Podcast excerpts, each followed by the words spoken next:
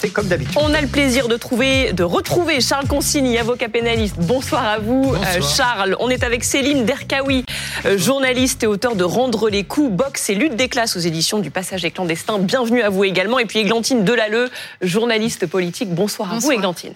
Alors on commence évidemment avec euh, le plan anti-émeute annoncé par Madame Borne. On va dire que c'était la première partie de ce plan. Il y aura une deuxième partie demain, je crois. Ouais, elle a donc présenté ses réponses aux émeutes urbaines du mois de juin. C'était après la mort de Naël. Pour resituer un petit peu le contexte, ce jeune homme de 17 ans tué à Nanterre après un, refus d'obtempérer. Elle a fait plusieurs annonces en présence de plus de 500 mères qui ont été touchées par, par ces émeutes. Et parmi elles, la volonté de responsabiliser les parents. On écoute la Première ministre un mineur a causé des dégradations, nous allons nous assurer que les deux parents, qu'ils soient séparés ou non, qu'ils vivent avec leur enfant ou non, soient responsables financièrement des dommages causés. Personne ne doit pouvoir se dédouaner. Chacun est responsable devant la société. Ça, c'est une partie évidemment de ce qui a été annoncé par Madame Borne euh, cet après-midi. Une toute petite partie. Monsieur le maire de Grigny, je vous ai vu même faire la grimace quand j'ai dit euh, cet après-midi, c'était un premier volet euh, du programme anti-émeute du gouvernement. Il y aura un deuxième volet présenté, on va dire, plus social, celui-là. Demain à Chanteloup-les-Vignes. Vous n'avez pas l'air d'accord? Non, pas quelques quelques éléments, il faut qu'on précise un peu. Euh, Aujourd'hui, c'était euh, le plan anti-émeute suite à ce qui s'est passé, et je rappelle que deux tiers des émeutes se sont déroulés hors quartier politique de la ville. C'est la nouvelle géographie des émeutes qui n'est pas celle de 2005. Il y a un nouveau phénomène. Ça a touché des petites villes, Montargis, des villes rurales, là où d'habitude il n'y a pas d'émeutes urbaines. Donc c'est un phénomène qui est nouveau. Et moi je trouve plutôt sain d'ailleurs que le gouvernement, dans cette configuration, et vous l'avez compris, je suis pas du même bord politique, mais avec responsabilité et sérieux. Moi j'ai trouvé la première ministre euh, dans ses propos euh, très global. On a parlé police, on a parlé justice, on a parlé famille, on a parlé réseaux sociaux, etc. Responsabilité parentale. On pourra avoir le catalogue des mesures une après les autres, mais il y avait une prise de conscience qui était extrêmement intéressante. Et demain, demain, il y a un volet cohésion sociale pour les quartiers politiques de la ville que nous attendons depuis un an et demi. quand même. Pourquoi vous avez fait la grimace Parce que vous avez dit demain, c'est pas un plan anti-émeute bis. Demain, c'est de ah, la cohésion sociale. On va parler éducation, on va parler copropriété dégradée. C'est un volet cohésion sociale. Et vous savez, dans la vie, euh, prévention, sécurité, cohésion sociale, c'est la triptyque qui fait que. Oui, mais ce plan-là, c'est bien aussi quand même pour tenter que ce genre de choses ne se reproduisent pas. C'est prendre le mal à la racine, en fait. Pas que. Sur la responsabilisation quand même des parents, quelques précisions. La Première ministre prévoit la création de stages de responsabilité parentale, voire l'application de peines d'intérêt général à l'encontre des parents qui ont soustrait à leurs devoirs éducatifs. Et puis elle dit, si leurs enfants sont responsables de dégradation, les parents devront aussi s'acquitter d'une contribution financière citoyenne et familiale auprès d'associations de victimes. Est-ce que ça, c'est une bonne idée? Je ne sais pas si c'est une bonne idée ou pas, mais aujourd'hui, quand on constate que une grande partie des jeunes qui ont participé à ces émeutes viennent de familles monoparentales. Déjà, il y a, y a un sujet où comment on aide ces familles à mieux éduquer leurs leur enfants et de les accompagner dans leur éducation. La fermeté, oui, c'est bien, mais derrière, moi, ce que je constate, c'est que euh, parfois, on a vu des mères qui étaient euh, désabusées. Elles allaient travailler le matin, elles faisaient des petits boulots, elles rentraient le soir, et finalement, euh, il se passait ce qui devait se passer. Personne aime euh, ce qui s'est passé. On est les premiers à les condamner. Mais ce qu'il faut faire, c'est que il faut de la fermeté. On est tous d'accord. On a besoin aussi de, de montrer ça. Mais il faut aussi euh, des, des mesures qui peuvent aussi accompagner les parents dans un dans dans, dans l'éducation. Mais justement, la création de stages de responsabilité parentale. Euh, je, je pense que ça, peut leur je pense qu'il faut que ça aille plus loin. C'est mm. au-delà d'un stage, un parent il sait qu'il doit être conscient de l'éducation de son enfant.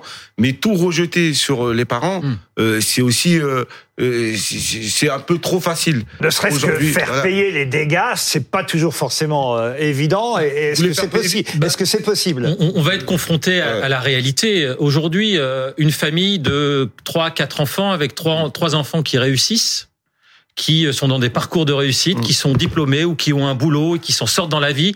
Et il y en a un qui a eu un, des mauvaises rencontres et qui a un parcours déviant. On fait payer la mère? Mm. alors que les trois autres fonctionnent bien. Donc voilà, on va être confronté à ça. Le gouvernement, et Madame Elisabeth, Borne l'a dit, euh, la chance d'y aller pendant deux heures et demie. J'ai essayé d'être attentif. On était à la Sorbonne, j'ai essayé de faire le bon élève, j'ai pris des notes. Euh, on renvoie beaucoup à des commissions, euh, d'un nouveau plan contre la drogue, d'un nouveau plan sur les politiques familiales. Effectivement, sur il y a eu du en même temps. On responsabilise et en même temps ces familles monoparentales. Vous savez, il y a 30% des familles monoparentales qui n'ont pas accès aux droits dans notre pays. Et 4 familles monoparentales sur 10 qui vivent sous seuil de pauvreté.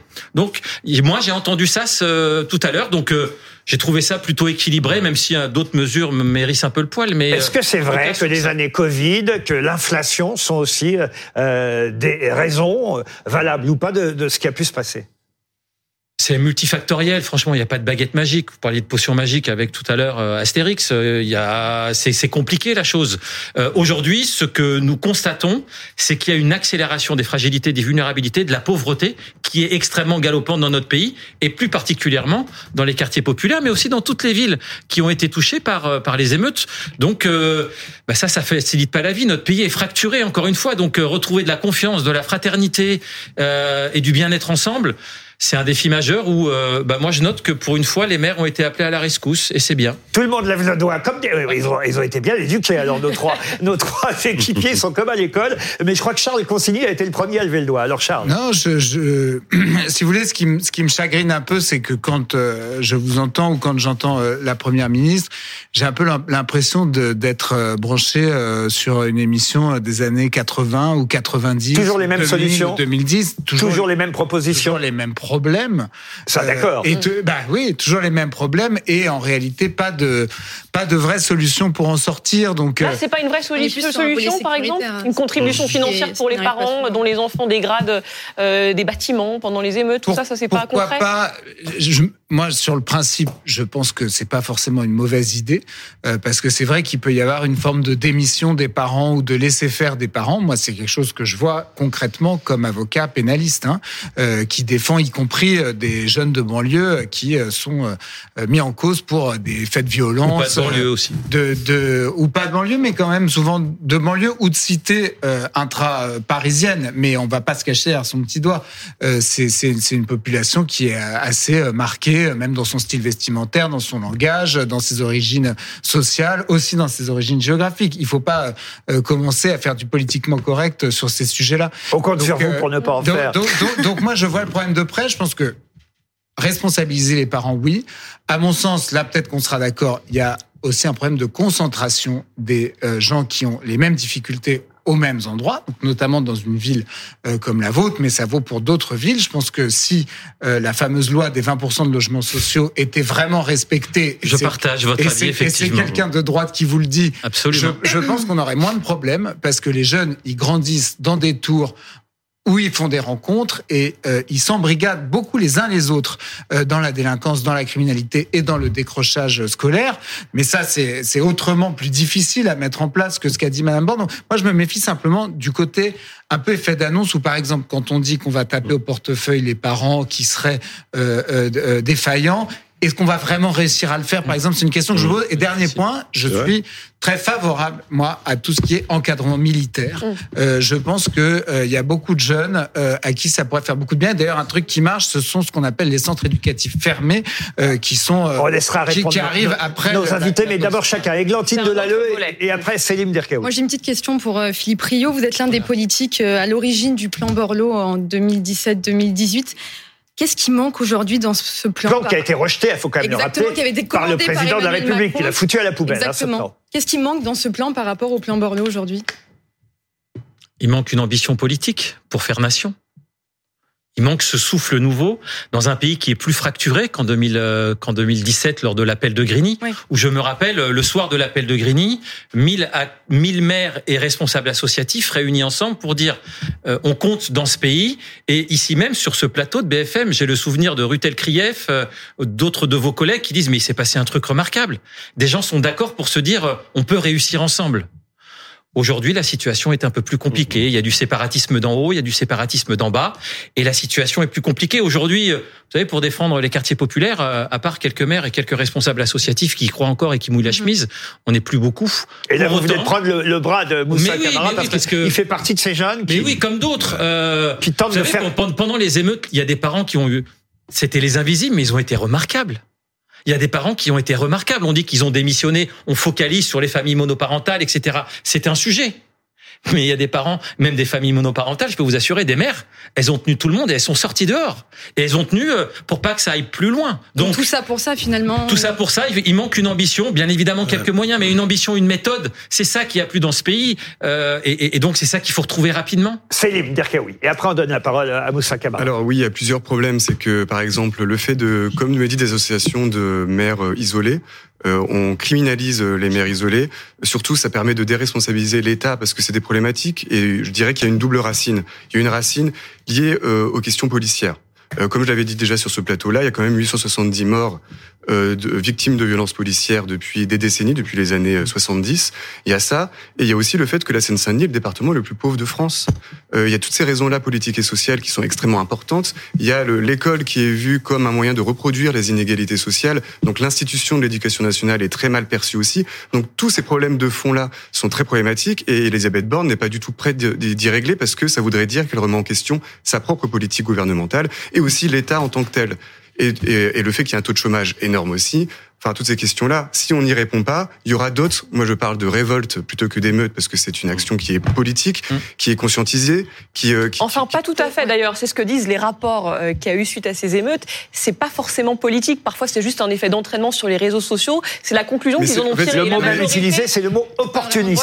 Ce qu'il veut dire par, politique, c'est qu'en fait, ils sont déclenchés par des raisons qui sont profondément politiques. S'il n'y avait pas eu la mort de Naël, il n'y aurait pas eu de mmh. révolte. Mmh. Donc le déclenchement peut-être, mais la plupart de ceux qui ont participé euh, il le faisait sans aucun lien avec parce Que si on veut arrêter, euh, qui enfin éviter qu'il y ait d'autres révoltes à venir dans les années à venir, justement, il faut répondre par la politique et le, et le social et l'économique.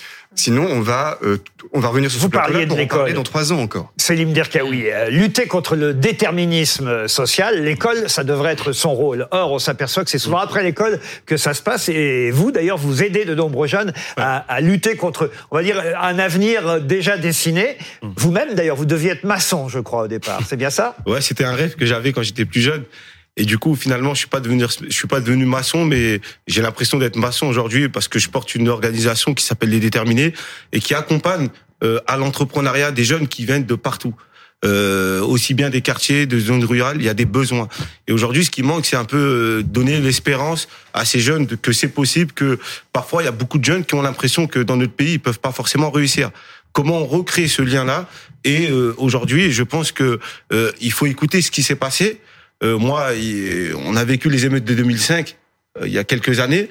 Qu'est-ce qui s'est passé Pardon, je peux vous demander votre âge J'ai 37 ans aujourd'hui j'étais plus jeune en 2005. et euh, euh, ce qui s'est passé, c'est que... Moi, je me demandais quel âge vous aviez en 2005 parce que vous faites pas 37 ans. Je me disais, quel âge, quel âge je, pouvait... je, je, sais que je suis, je suis assez jeune. Mais quel âge il pouvait avoir en 2005 Mais ok, maintenant je comprends mais mieux. Maintenant vous comprenez. Mais en réalité, c'est que quelques années plus tard, il y a encore eu des émeutes.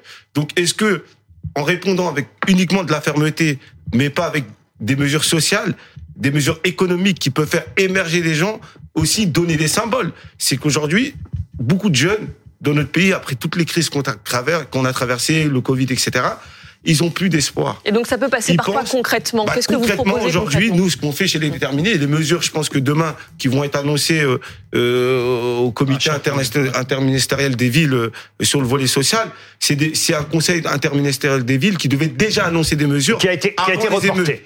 Donc qui ont été reportées. Mais ça passe par quoi alors Ça passe par l'emploi, ça passe par l'éducation. Aujourd'hui, quand on voit les moyens qui sont mis euh, dans les dans, dans l'éducation dans certaines villes, Comment vous voulez créer une génération d'élite quand euh, un prof n'est pas remplacé toute l'année? Quand euh, vous êtes 30 40 minutes. Donc ça, c'est du politique. Ouais, mais c'est pas seulement dans les quartiers populaires y a des, mais encore plus dans les quartiers populaires. C'est un peu plus dans les quartiers populaires. C'est sûr qu'il y a plus d'absentéisme euh, dans les quartiers populaires qu'à Henri IV ou Louis le Grand.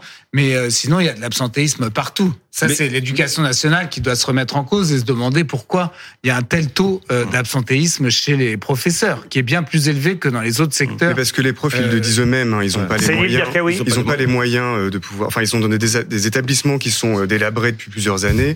Ils sont, ils sont sous-payés. Il n'y a pas suffisamment d'assistants d'éducation. Ça, c'est très important. C'est les surveillants. Il y en a de moins en moins. Il n'y a plus d'infirmiers dans les écoles. Il n'y a plus de psychologues. Enfin, tout ça. Est, enfin, en fait, il faut voir ça d'une manière globale. Et euh, là, ce que vous disiez, c'est hyper intéressant parce que le rapport de, de, la Cour des comptes de 2022 dit justement euh, que le problème central ce sont les politiques publiques qui sont euh, totalement inadaptées. Enfin, ça vous, ça vous parle aussi, j'imagine. Justement, demain, vous attendez quoi de ce qui va être annoncé? Parce que là, c'était la partie, on va dire, autoritaire. L'ordre, l'ordre, l'ordre. C'était euh, le mot d'ordre, justement, du président de la République. Il avait euh, euh, répondu à une question en Nouvelle-Calédonie. Il était à Nouméa à ce moment-là. Et là, ce qu'a annoncé aujourd'hui euh, Madame Borne, c'est ce que souhaitait le président. L'ordre, l'ordre, l'ordre. Mais demain, on l'a dit, c'est un, un volet plus, plus social. Vous en attendez quoi de, de ce qui va être annoncé demain? Est-ce que vous savez déjà, d'ailleurs? Oui, parce que en fait, ça fait plus d'un an qu'on travaille avec les services de Madame la Première ministre, comme les années précédentes. On est très en lien parce que euh, on a compris que dans ce pays, euh, les solutions peuvent venir aussi d'en bas. On fait des trucs qui sont qui font parfois ne fonctionnent pas, puis des fois ça fonctionne. Et parfois, il faut essaimer dans le pays des solutions locales. Donc ça, on le porte.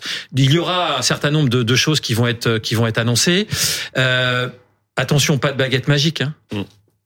C'est pas parce qu'il va y avoir des annonces que la vie elle va changer. On a du travail de dingue à mener collectivement, euh, comme sur le plan anti-émeute, comme sur le euh, le comité interministériel des villes demain. Donc demain il y aura euh, sur l'école par exemple.